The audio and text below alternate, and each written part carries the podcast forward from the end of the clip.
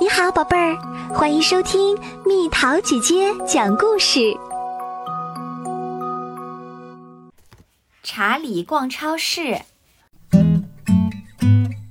当查理不用去学校的时候，他很喜欢跟着妈妈去逛超市。上去吧，妈妈抱起查理，把他放进购物车里。站在购物车里真好玩儿。查理心想：“我站得高高的，购物车走得快快的。”这里就是购物商场啦，到处都是五颜六色的，人们来来往往，孩子们四处乱跑。查理路过许多的商店橱窗，鞋店、服装店、药店、珠宝店。嗯嗯，好吃哦，是面包店。我想吃一个巧克力夹心卷儿，查理自言自语道。但妈妈走得很匆忙，根本没有停下来看看，真可惜呀。终于到超市啦，这里的人比商场里的多很多，也更热闹。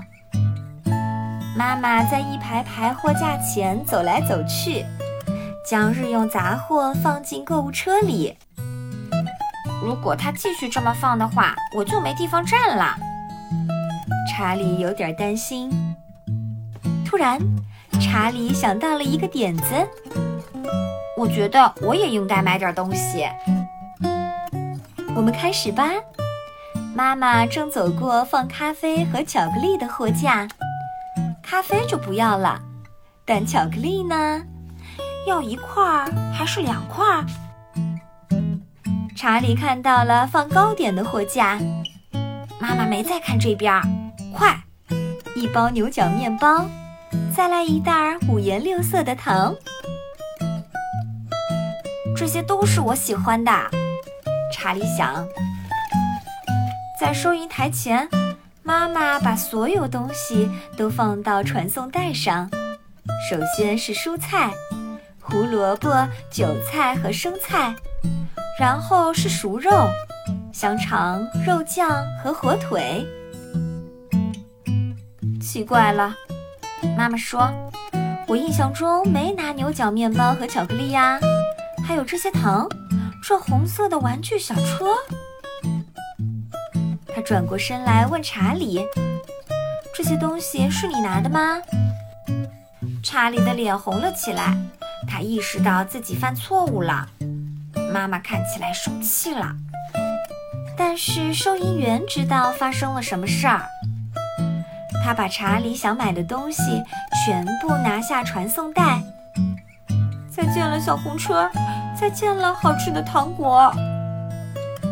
妈妈把牛角面包和巧克力拿了回来。好吧，我们把这些留下来当下午茶点吧。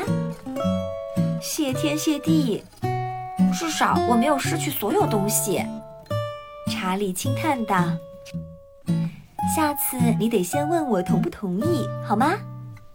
妈妈哭笑不得地说道。